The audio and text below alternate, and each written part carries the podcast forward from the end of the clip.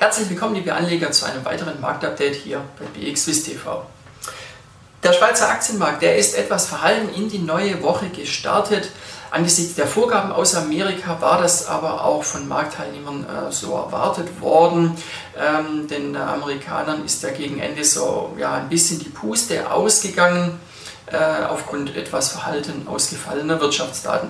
Trotzdem ist die vorherige Handelswoche doch recht gut gelaufen. Wir haben schöne Pluszeichen gesehen am Ende und äh, ja, positive Covid-19-Impfstoffnachrichten, die haben sich als kursstützend und auch kurstreibend erwiesen. Ähm, richtig kurstreibend haben sich diese Nachrichten im Falle von Moderna erwiesen, beispielsweise ähm, das US-Unternehmen, das ja zusammen mit Lonza an einem Impfstoff arbeitet, das konnte im Wochenvergleich um über die Hälfte zulegen und wurde auch bei uns an der hier sehr, sehr rege gehandelt. Ähm, kommen wir nun aber zurück zum äh, Schweizer Aktienmarkt an sich. Wie gesagt, der SMI heute leicht schwächer gestartet, knapp unterhalb der 10.400er Marke. Dann haben wir Abgaben gesehen bis auf 10.340, dann eine Seitwärtsbewegung und nun haben wir aber die 10.400er Marke übersprungen und sind bei 10.420 Zählern leicht im Plus. Der Fokus äh, ist äh, diese Woche nun ganz klar nicht mehr so auf Wirtschaftsdaten, sondern eher auf den Unternehmensmeldungen. Denn äh, es ist nun so, dass auch hier bei uns in der Schweiz die Berichtssaison so richtig in Fahrt kommt.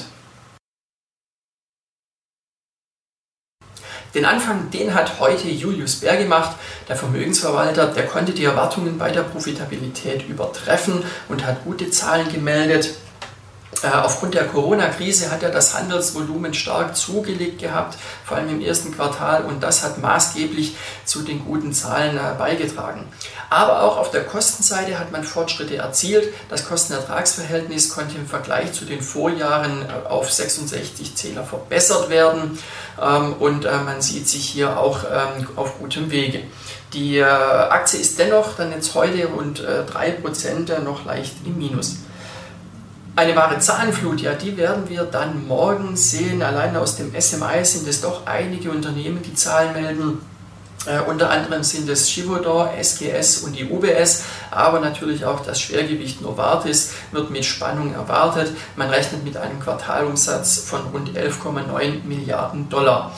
Äh, die zweite Börsenreihe ebenfalls gut vertreten morgen. Äh, sind unter anderem Kühne und Nagel, Lind und Sprüngli und auch Logitech. Zur Wochenmitte, da wird es dann äh, kurzzeitig etwas ruhiger werden, aber wir werden uns auch hier mit den Zahlen von ABB dann auseinandersetzen können. Äh, und am Donnerstag, da kommt dann das zweite Pharma-Schwergewicht Roche.